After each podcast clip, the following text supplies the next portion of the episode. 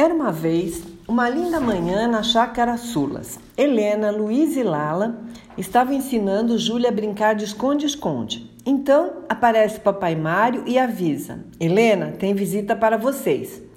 Quando elas se viraram para ver, imaginem quem tinha acabado de chegar com sua canastrinha mágica.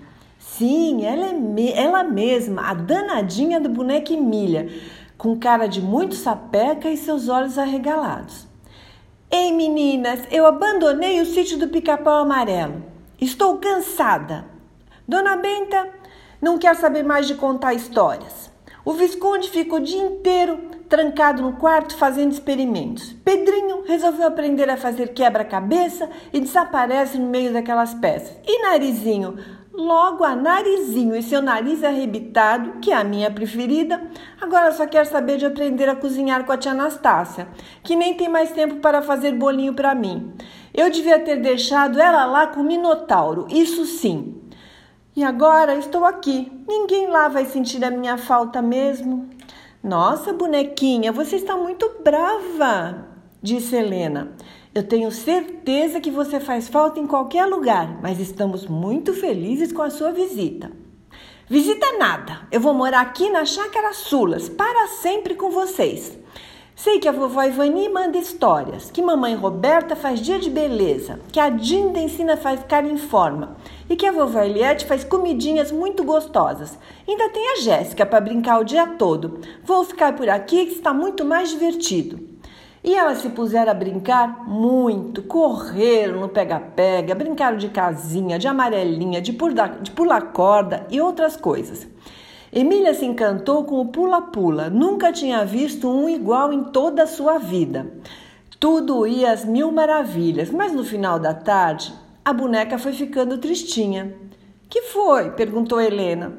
Sabe, Helena, acho que estou sentindo a tal da saudade. Tá doendo aqui no meu coraçãozinho de boneca de pano. Helena e as primas ficaram com peninha dela e pensaram como vamos fazer para levá-la de volta para o sítio. Mas nem foi preciso pensar muito. Num piscar de olhos, uma nuvem imensa apareceu e dela surgiram todos os personagens queridos criados por Monteiro Lobato. Dona Benta pegou Emília no colo e disse: Vamos voltar, bonequinha, para o sítio. Prometo que vou contar muitas histórias só para você.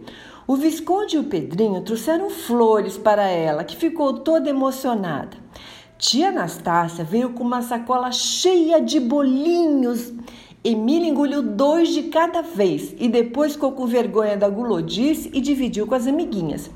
E Narizinho, bem, Narizinho estava com os olhos vermelhos de tanto chorar. Desculpe, Emília querida, eu deixei você de lado, mas você alegra a minha vida. O sítio do pica-pau amarelo sem você fica muito sem graça. Emília piscou com seus olhos de retrós e bem que Helena percebeu uma lagrimazinha lá no canto. A nuvem está esperando, falou Dona Benta. Vamos voltar. Todos se abraçaram e Emília deu um beijo enorme nas quatro primas. E quando estava entrando na nuvem, piscou um olho e disse: Vocês nem imaginam o que eu estou levando de lembrança da chácara Sulas em minha canastrinha. E tchum! Todos sumiram. As quatro se olharam e ficaram tentando adivinhar, afinal, o que Emília tinha levado de lembrança. Bom, quando vocês descobrirem, vocês me contam, tá bom? Um beijo grande da vovó que não vê a hora de encontrar vocês.